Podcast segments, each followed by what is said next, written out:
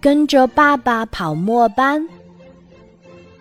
我爸爸是公交公司的副经理，每年腊月三十儿晚上，他都会亲自下车队，亲自驾车跑线路，让司机和售票员早点回家过年。今年大年三十儿晚上，我跟着爸爸跑了一趟四路末班车。爸爸年轻时是公司最优秀的驾驶员，光学雷锋标兵证书就有一沓儿，还评上过全省劳动模范呢。后来，爸爸虽然当上了领导，但每月他都会挤出时间来去跑几趟线路。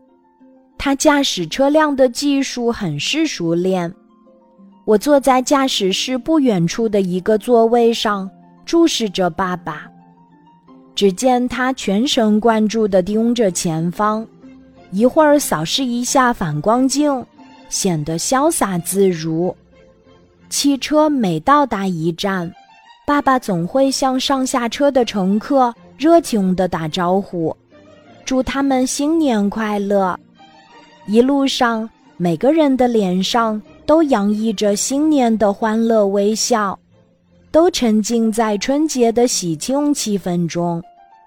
当我们的车行驶到热闹的裕华路大街时，外面突然响起一阵热闹的鞭炮声。为了保证乘客和车辆的安全，爸爸一边给乘客提醒。一边小心翼翼地绕道而行，车到新街站时，颤巍巍地上来了一位老奶奶。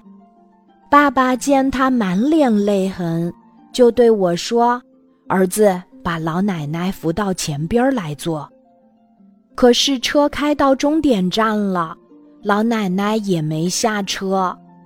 爸爸走到她的座位前，反复询问。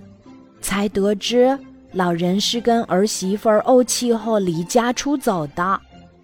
爸爸说：“老人家，听您所说，儿子儿媳妇儿平时都很孝顺，不要因为一点小事就生气嘛。大过年的，您这一走，孩子们一定很着急。我还是送您回家吧。”见老人点了头。爸爸才开着我们自己的车，把老人送到了家门口。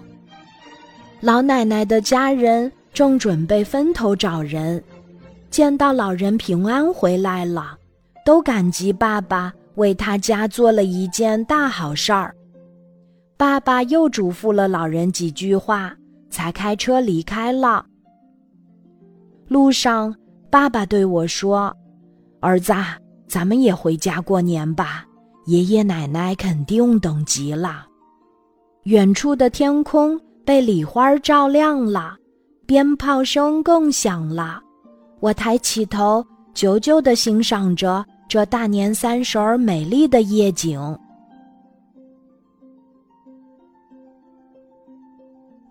今天的故事就讲到这里，记得在喜马拉雅 APP 搜索“晚安妈妈”，每天晚上八点。我都会在喜马拉雅等你，小宝贝，睡吧，晚安。